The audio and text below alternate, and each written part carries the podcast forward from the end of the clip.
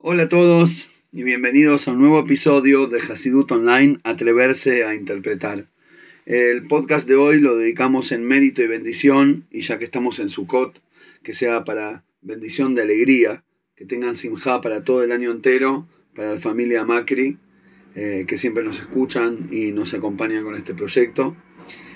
Vamos a tocar hoy un tema interesante, un tema esencial, que quizás lo vimos eh, como, como concepto de auxilio de costado en algún momento en varios podcasts, pero la verdad que merece su propio, su propio shiur.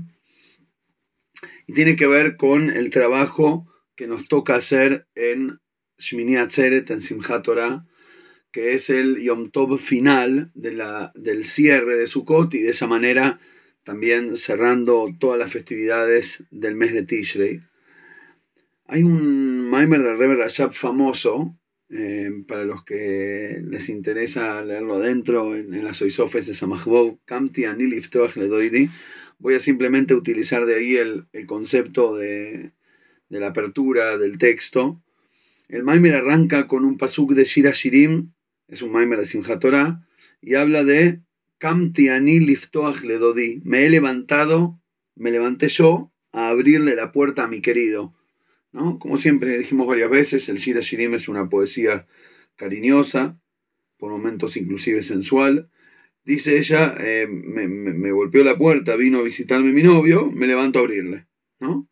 Y explica el Rebbe Rashab que eso espiritualmente hablando en nuestra relación con Hashem, significa que hay momentos de la vida, hay momentos en el calendario que Dodí, mi querido, aquel que tanto buscamos con el Anil, Anile Dodí, Bedodili de Lul, aquel que tanto corrimos tras él con nuestra Teshuvá del mes de Lul y coronación del rey en Rosh y profunda y cambiante Teshuvá de Yom Kippur y con la alegría de Sukkot, finalmente llega y se revela y viene en Simchat.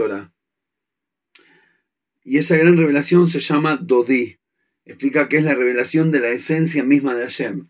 Como si fuera que todo el año Hashem juega de alguna manera a las escondidas o al, o al laberinto y tenemos que ir jugando a través de los laberintos de la vida, de la realidad, de nuestra percepción intelectual, de nuestro de nuestros sentimientos, de las cosas con las que nos chocamos, y tenemos que ir jugando al laberinto, jugando las escondidas con Hashem a través del laberinto de la vida de afuera y de adentro nuestro.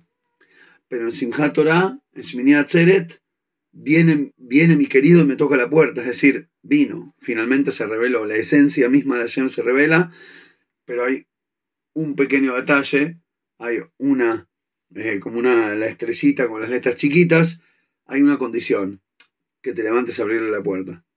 Que sepa abrir la puerta para ir a abrir la esencia de Hashem. Y eso es muy importante.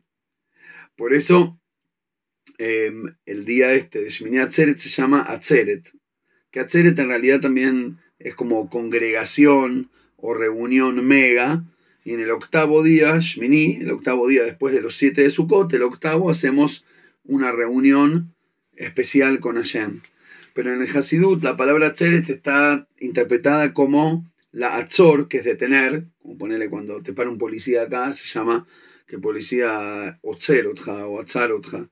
Detener algo es básicamente detener para contener y absorber toda la influencia y la revelación, y la, perdón por el ruido, y la revelación del mes de Tishrei.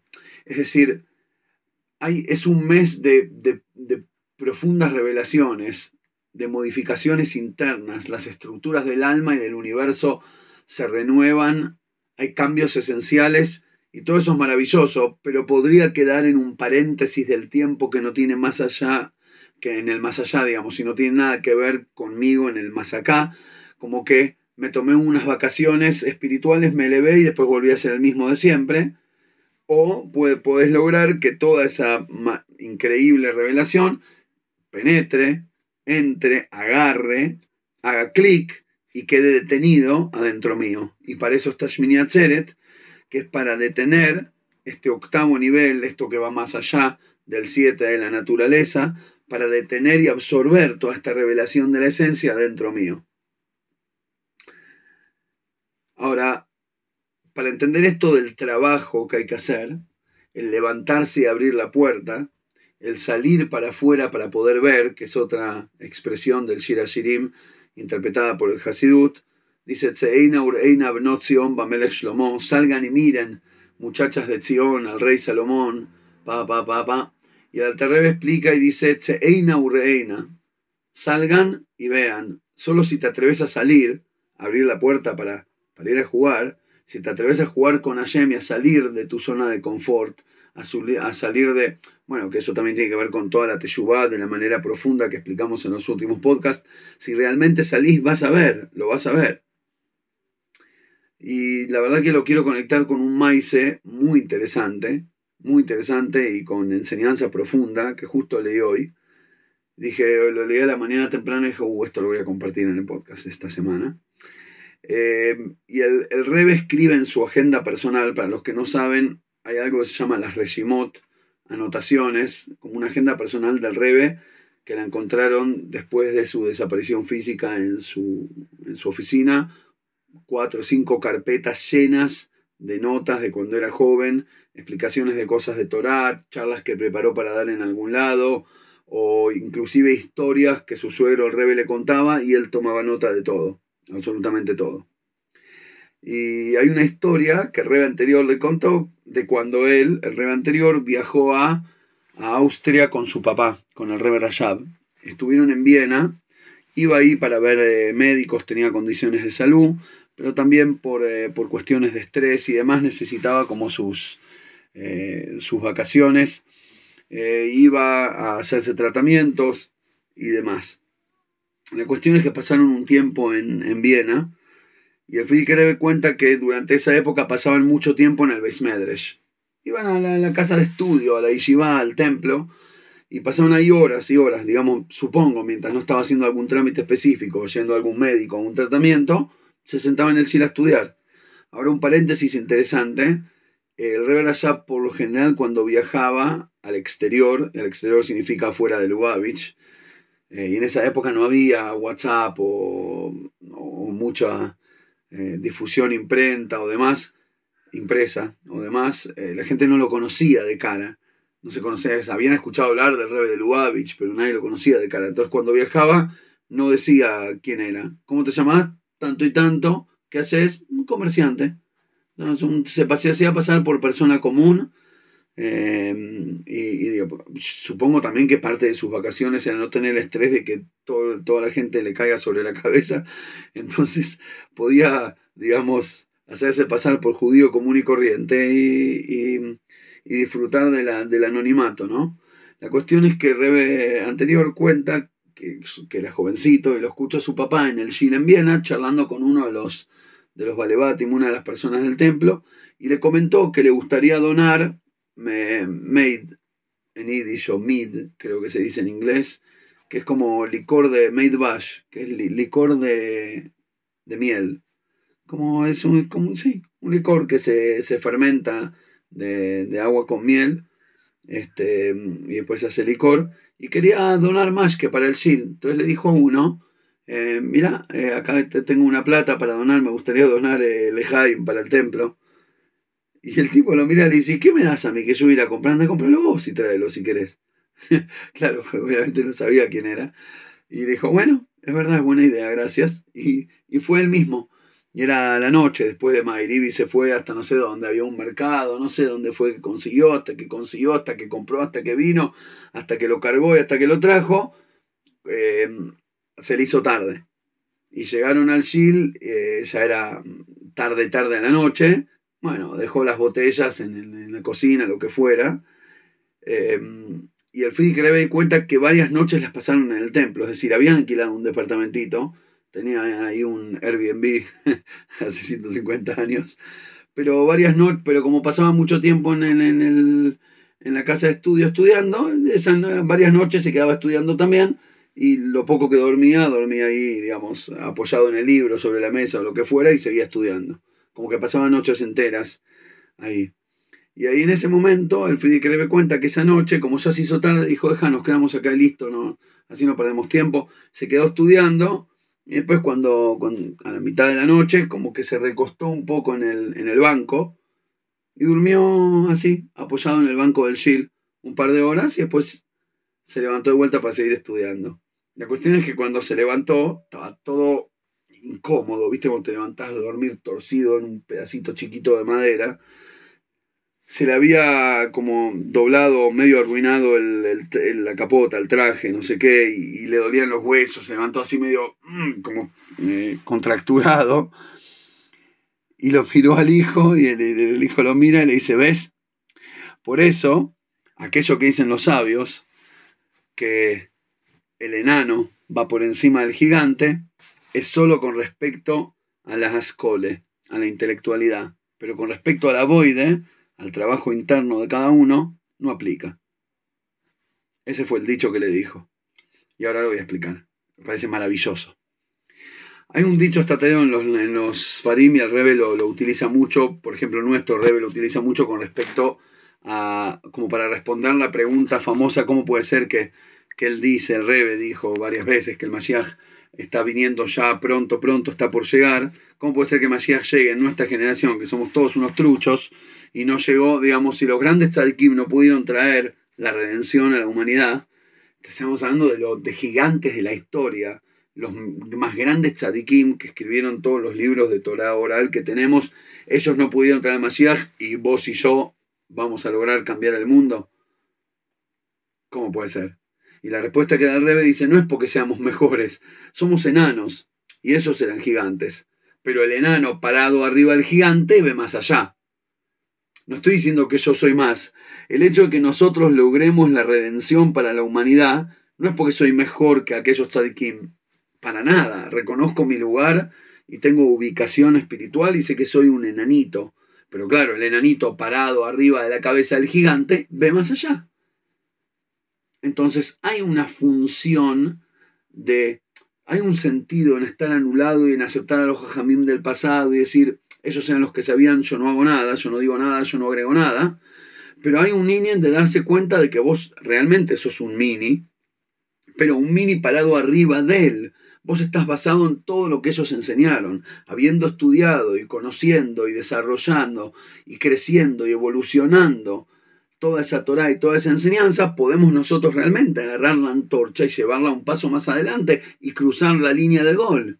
La jugada entera la hicieron ellas ellos. Y la pelota quedó picando en la línea. Y el arquero con todos los defensores están caídos, lastimados. Sos, sos el único. Es toda la historia dependiendo de que, viste, cuando, los, jugadores dicen con esa humildad, eh, no sé si es verdadera o disfrazada, no, bueno, yo solo tuve que empujarla. Es así. Nosotros solo tenemos que empujarla. Ahora, hay que ir a empujarla. Pero eso, dice el Reverasab, toda esta cuestión de que el enano arriba del gigante alcanza más, es únicamente con, respecto a cuestiones de ideología, de sabiduría y de intelectualidad, llamado en terminología hasídica haskole, o en hebreo moderno haskala, que es intelectualidad, sabiduría. En ese aspecto, sí, es verdad. Agarramos todo lo que nos enseñaron y seguimos para adelante. Es decir, no tiene que cada uno ser Abraham vino de vuelta. Empezar de cero. Uh, pará, había Dios, no había Dios. Ah, a ver dónde estaba. Y empezar de, o como Itro, como decían los Hasidim, no todos tienen que ser Isroy, que probó todas las idolatrías del mundo, después decidió, Ataya Dati, eh, ahora reconozco que Hashem es la verdad. No hace falta empezar de cero, podés basarte en toda la sabiduría que tenemos, y son miles de años de, desde la entrega de la Torah en Sinai que, se transforma en, en un manantial infinito de sabiduría y conocimiento, agarrar todo eso, reconocer qué increíble escenario es, más que escenario, escenario del tamaño del obelisco, y pararte encima, en la cima de la montaña, y es verdad, vos sí, seguís siendo un enanito, pero parado arriba de la cima, ves más allá que todos y traes la geula. Pero con respecto al trabajo, a la boide, al servicio personal que cada uno tiene que hacer, no te puedes parar arriba de nadie. El enano, ah, estas son las palabras que dijo Rebrayab. El en, en aboide el enano queda enano y el, el gigante es gigante. No queda, es, el enano es enano el gigante es gigante. Y ahí el trabajo lo tenés que hacer vos para crecer y dejar de ser petizo y hacerte alto. Nadie te puede agarrar y estirar.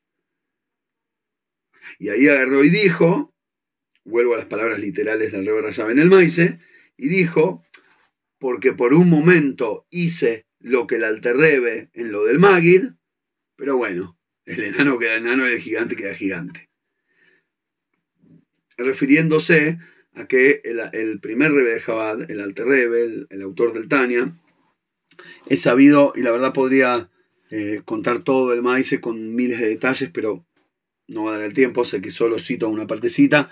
El alterrebe se casó, era un gran sabio, famoso y demás, y se casó con la hija de un de un millonario, de una persona que le iba muy muy bien y daba muchas de acá, mantenía toda la Keila, y querían, justamente lo hicieron para que él pueda mantenerlo al Alterrebe y se dedica a estudiar porque veían que el pibe es la promesa del pueblo judío, entonces para que se dedique a estudiar Torah, el suegro millonario lo mantiene. La cuestión es que cuando Alterrebe decidió irse a estudiar Hasidut, descubrió el Hasidut y se decidió irse a lo del Magid, el suegro le dijo no estoy de acuerdo, para mí ese, ese ese camino no me parece, dijo, no, no, pero yo ya lo hablé con tu hija, estamos los dos decididos, nos vamos para allá.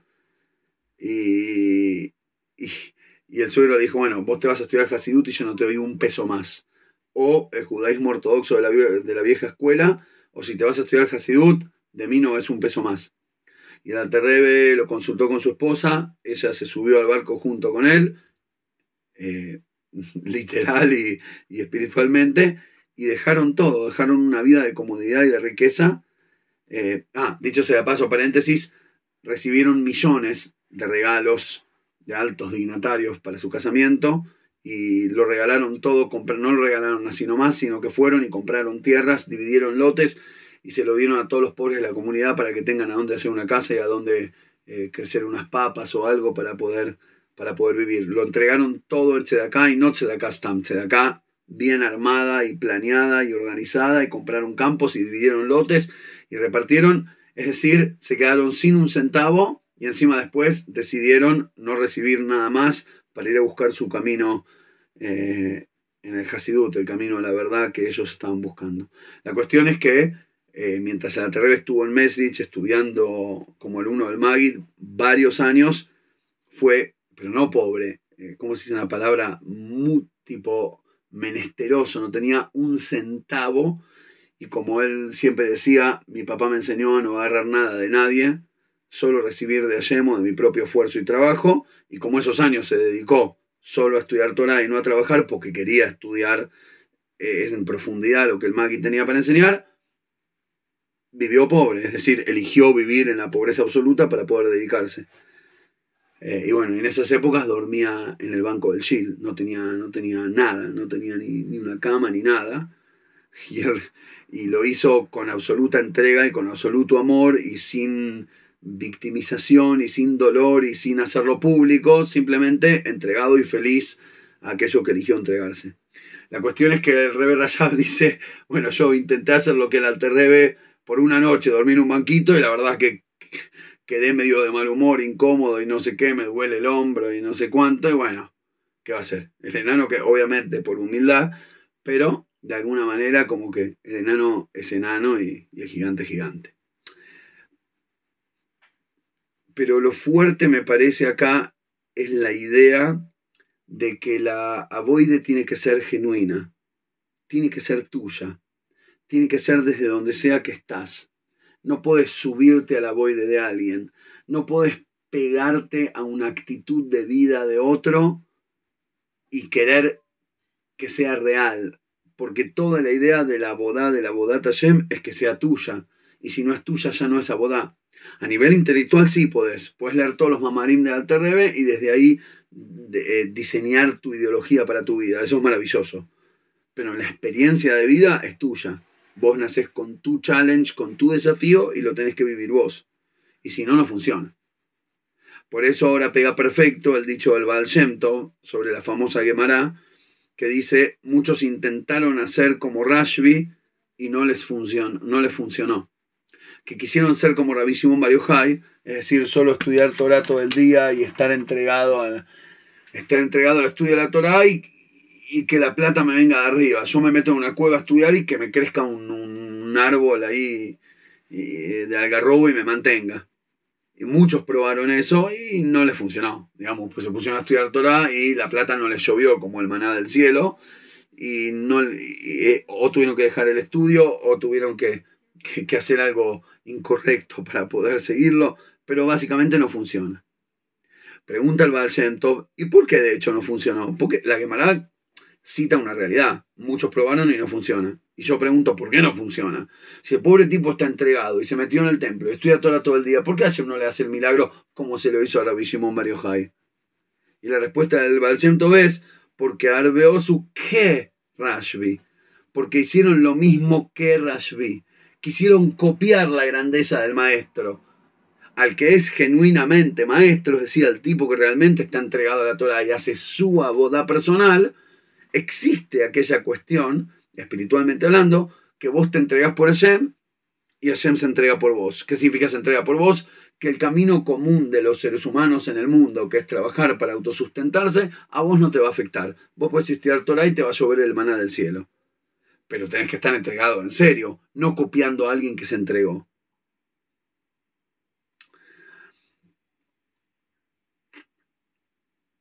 La diferencia entre estos dos formatos entre estar entregado en serio a ser tú aboide o copiar o intentar ser el enano encima del, del gigante en el lugar equivocado, en la boide, a donde no funciona, es la diferencia entre los dos versículos que decimos en el, en el Teilim 90, eh, en el Teilim Tzadik.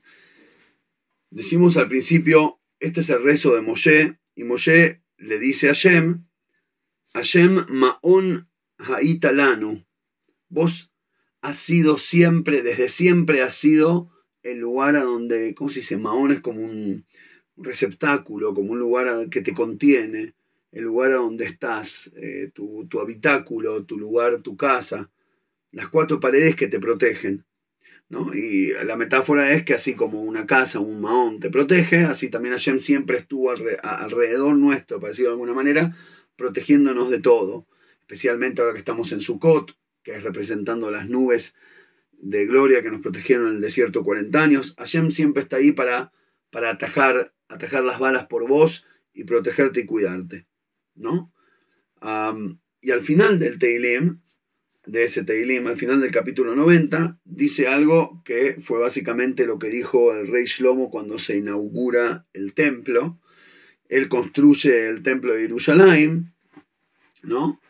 y finalmente lo está inaugurando y la reza le pide a Shem, bueno, ya te hice la casa para vos, armé, construí todo el plan que le dijiste a mi padre, pero que bueno, David no pudo culminar el, proyecto porque Hashem le dijo, tenés sangre en las manos, no podés construir un templo para mí, porque David tuvo que lidiar, tuvo que hacer muchas guerras, que eran guerras de mitzvah que Hashem le dijo que haga, pero bueno, al fin y al cabo, por más razón que tengas en la guerra, derramaste sangre, y esa misma mano no puede hacer un templo para Shem, es muy fuerte el mensaje. Hay veces que lo, correcto es correcto, hay que hacerlo, pero que quedas manchado, quedas manchado. Em, entonces le dijo, lo va a hacer tu hijo Shlomo. Bueno, finalmente el día llegó, Shlomo les construye el templo. Y dice, ahora lo único que me falta es que funcione, es decir, que la gloria de Hashem de hecho baje y que pose con nosotros acá, que este templo sea la casa de Hashem. Y ahí él agarra y dice, Vigino no que sea que la dulzura de Hashem esté con nosotros y que Hashem predisponga las acciones de nuestras manos para bendición. Es decir, que aquello que yo construí con mis manos obtenga la bendición que vendría a ser la presencia y, la presencia espiritual de Hashem en el lugar. Y ahí cuando reza eso, suplica a Hashem que esté con ellos en el templo. Y lo interesante es la diferencia de la palabra entre el principio y el final del mismo capítulo. Arrancamos llamándolo a Hashem Maon Atahaitalanu. Siempre fuiste un, un eh, habitáculo protector para nosotros, un espacio de protección, Maon. Y al final dice Noam. Noam es la dulzura, la belleza, que tu dulzura esté con nosotros. Noam y Maon son las mismas letras, pero al revés. Si lees Noam de atrás para adelante, lee Maón. Si lees Maón de adelante para atrás, lee Noam. En, una primera instancia nos, apoyamos en Hashem como si, como si fuera el formato que te protege. Pero después, cuando toma real valor, cuando llegamos a Jerusalén a decir tomé posesión de mi herencia, cuando decís esto es mío, la tierra heredada es la tierra prometida, ya no es más prometida y heredada, ahora es mía. Ahora Hashem está acá con nosotros cuando vos le haces a Hashem una casa. La verdadera belleza y dulzura de Hashem es cuando vos sos el que hace la casa y Hashem vive, vive en, en, está, entre comillas, de visitante en tu casa. Y no cuando vos vas de visitante a la casa de Hashem. Porque apoyarse en el formato que te protege es más o menos copiar al Rashbi o tratar de ser enano arriba del gigante en el lugar donde no corresponde. Pero hacer un templo para Hashem, no importa cómo te quede. Al rey Salomón le quedó bastante lindo. pero a vos te puede quedar más o menos, pero no importa, es tu avoide. Vos buscas tu elevación, buscas mejorar como persona, cambiar tu perspectiva, ahondar tu profundidad, llegar más allá con la espiritualidad de tu alma y así transformarte vos en la casa, es decir, en la estructura que le da lugar a Shem. En vez de vivir buscando una estructura en la cual apoyarte, sé vos el que fabrica la estructura y el que se apoya ahí es el mismo Shem. Es otra cosa, legambre, es lo opuesto. Y esa es la diferencia entre la teshuvá más profunda y la más superficial. Entre, entre ser un enano y ser un gigante. Y esto se conecta perfectamente con el mindset de que me quedé corto. Eh, no se los conté para, eh, para Yom Kippur porque la verdad eh, no, me dio, porque lo escuché de mi esposa después de, haber grabado el podcast, pero me parece maravilloso. Nos quedamos haciendo Fabrengen y analizándolo con unos alumnos un maíz una vez un año que llegó la hora de Neilá, que es el, el, rezo del cierre de la tefilá en Yom Kippur, y los alumnos, los hasidim, esperando al Baal para que, digamos, para que les dé el guiño de ojo para que arranque, ¿no? La Neilá estaba como concentrado y todos esperando unos minutos, cuando Rebe guiña el ojo arrancamos. Bien, 5 minutos, 10, 15, 20, 50, pasó una hora, el Baal no arranca la Neilá, no quedó otra, lo dejaron seguir en su concentración bajo su talit y el Minyan siguió de largo, porque la gente no puede ayunar 80 horas. Y bueno, hicieron Neilá, todos rezaron, terminaron y se empezaron a ir. Y Basianto quedó en su concentración en un costado del templo. Eh, y recién más tarde, mucho más tarde, hizo solo Neilá eh, y listo. Después cortó el ayuno, comió, etcétera. Y cuando el otro día le preguntaron, no sé, alguien parece que se atrevió y le preguntó, menos mal que no, que siempre había uno que se atreve y pregunta, porque si no nos perderíamos toda la gracia de todos los maices. Eh, y pensaríamos que los tzadikim solamente eran diferentes y raros, pero Baruch Hashem podemos obtener el sentido con las explicaciones. Parece que alguien le preguntó, pero ¿por qué? ¿Qué cambió? ¿Por qué hizo Neila tanto más tarde? ¿O qué fue? Y Baruch les contó que había un Yehudi en esa ciudad que estuvo todo el día dudando si ir al Shil o no. Arrancó Kippur, ya viste víspera, ve a todos vestidos de blanco, caminando al Shil. Y él dice, ¿yo qué hago? ¿Qué voy a ir al templo ahora? Si yo no. El tipo era el pecador de la ciudad. Se mandaba todo, era, era Juan José Pecado. Se mandaba todos los mocos que se podía. Sin querer, a propósito, todo, de todas las formas. Y él dice, ¿qué voy a ir ahora al Shil? Ah, porque es Kippur, voy a ir a decir, ahora me arrepiento, ya estaba listo. Si ya sé que soy pecador, no voy listo, no voy a mentir un día y después seguir pecando. Y se quedó en la casa. Y después dijo, pues ya igual no voy al Chile, si igual no voy a hacer chua, sigo, sigo siendo como soy, listo. Y comió. Se mandó una flor de cena en la mitad de Kipur, se fue a dormir. A la mañana le agarró una culpa tremenda. Dice, no te puedo creer. Otra vez morfé en Kipur, otra vez no me atreví ¿viste? No tuve el coraje de ir al Shield, de hacer teyubá, de ser como todos los judíos bueno Bueno, ahora voy listo.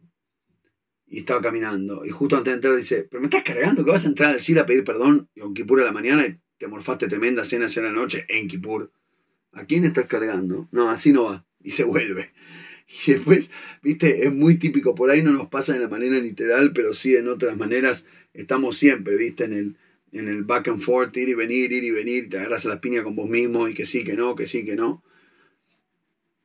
Como era el Hasid que decía, la vida de un judío es, él te pega, vos le pegás, él te pega, vos le pegás, lo único que le pido a Jem es que la última piña, el knockout se lo dé yo. ¿No? Hablando con del, del mismo, de uno mismo, del Itzelará. Bueno, cierro paréntesis, vuelvo al maíz. La cuestión es que el tipo dice, bueno, ahora es Neilá, Neilá, ya está, todo, está todo el pueblo judío en el Gil llorando, soy el único que no fue, ya está, voy. Y fue al Gil, entro, no entro, entro, no entro, no puedo, pero tengo que, pero no sé si tengo que, pero no sé si quiero, pero quiero, pero en realidad lo odio, no, pero me encanta, pero me encantaría poder quererlo, pero en realidad no me gusta, porque sí lo quiero, porque no me gusta que me guste. Y se empezó a complicar y se quedó afuera. Y no entró, y no entró, y no entró. Y terminó Neila y se fueron todos.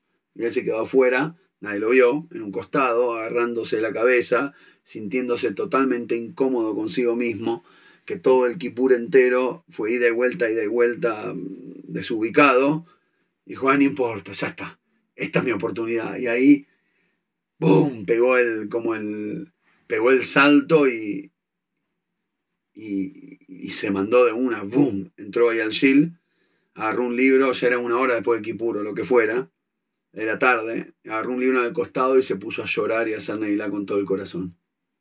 Quebradísimo consigo mismo, que llegó, viste quién decía, había un chiste, decía, yo llegué tarde a la repartición de cerebros, llegó, tarde a la repartición de Teyubá, y ya no sabía qué hacer consigo mismo, y ya ni siquiera era Kipur ya pero así como estaba y a destiempo y pateando el arco en el minuto 91 que ya no existe, pero no importa. Vino con lo que le quedaba y llorando agarró el libro y lo dijo. Cuenta el Baal Shem y dice, y ahí me puse yo también a hacer Neila junto con él. ¿Por qué? Porque quería que mi Neila y que la de todos ustedes sea elevada con el rezo del yo sabía que esa tefilá era la que iba a elevar la anilá de todo el pueblo judío y hacerla llegar a Shem y lograr su cometido. Y entonces yo tenía que esperar para subirme con el ascensor. Ese era el ascensor de todas nuestras plegarias. Y me dejó pensando, porque cuando lo comentamos alguien preguntó, pero entonces ¿qué? ¿La teyubá de toda la comunidad no sirve? porque no, porque no comieron en Kippur? ¿Que hay que ser malo para que sirva? ¿Hay que ser errado para que funcione? Y no, claro que no. El, el, el tzadik tiene una virtud increíble. Pero hay algo especial en la teyubá de este hombre que era la, lo, lo, genuino y lo real. No pegaba con ningún formato, no estaba contemplado por ninguna ley. No había libro ni alajá ni comentario, ni costumbre, ni rabino, ni en el pasado, ni en el futuro que lo bancara. Desde todas las perspectivas estaba fuera de lugar y nada de lo que hizo correspondía. Y ya no sabía si tenía esperanza o no. Pero lo que hizo fue volcarse completamente frente a Shem. Se derritió y se entregó. Fue genuino. Fue una teyuga genuina. No estaba leyendo el texto obligatorio de un libro, no estaba cumpliendo con una ley, no estaba yendo al SIL como van todos al SIL, no estaba cumpliendo como todos cumplen, no estaba diciendo lo que todos dicen. Estaba literalmente partiendo su alma y vertiéndola, et Hashem, volcó su alma frente a Hashem, y eso fue lo que elevó su rezo y lo que terminó elevando el rezo de todos.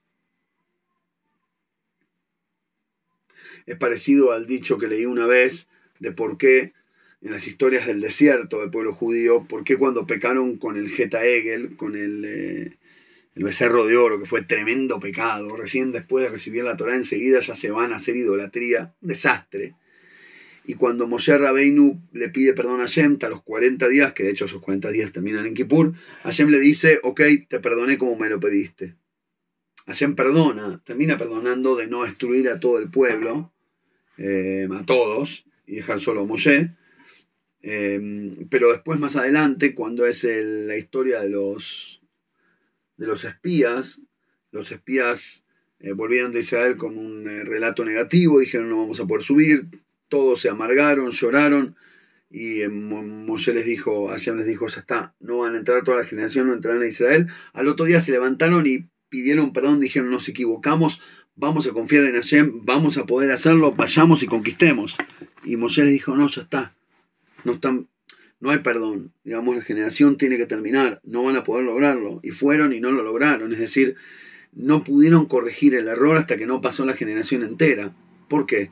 Porque con el becerro de oro sí Hashem les aceptó la corrección y con el, pecado de los espías no. Y una explicación que leí dice por qué. Porque cuando hicieron Teshuvá con el becerro de oro fue Teshuvá de en serio. No conocían la Teshuvá. No conocían el sistema. Ahí fue cuando nació el sistema de la Teshuvá. Se arrepintieron, lloraron, funcionó, Hashem los perdonó y les, les, les borró el castigo. Pero después, cuando hicieron el error de los Merraglín, dijeron, ah, ya sé, si hay un sistema ya puesto en, lugar que funciona, repitámoslos. Vos le llorás un poco y él te perdona. no estaban haciendo chuba genuina, estaban copiando la teyubá de sus padres. Bueno, ahí ya no funciona. Ahí ya no sé si te va a perdonar. Es muy fuerte el dicho. Pero tiene que ver.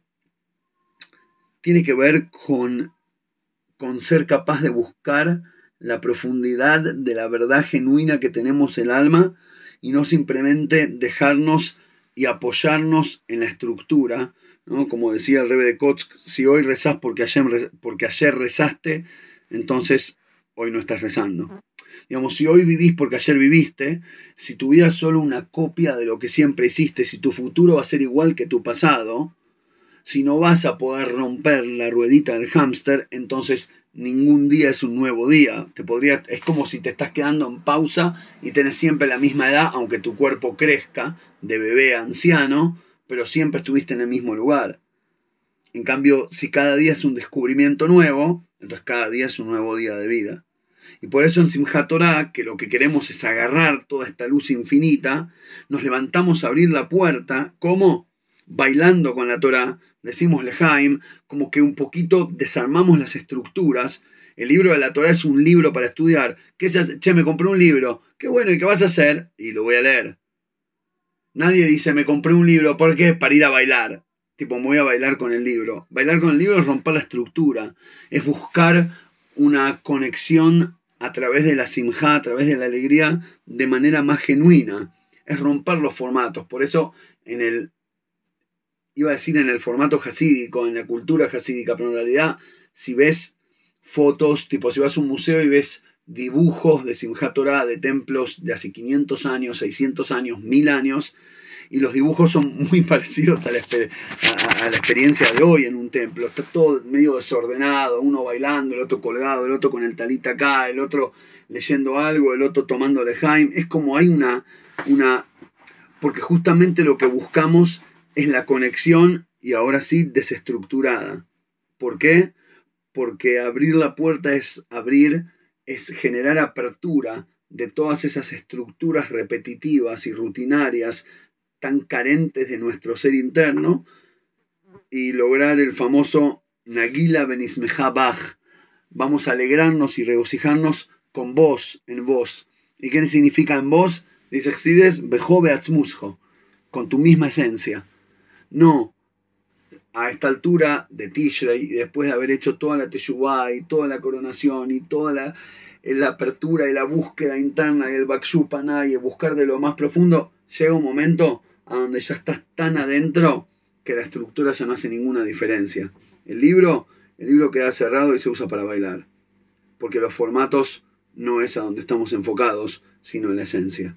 Y de esta manera estás parándote, te estás poniendo de pie, para abrir la puerta, para jugar, para bailar con Hashem y recibir toda esa bendición y toda esa alegría para el año entero.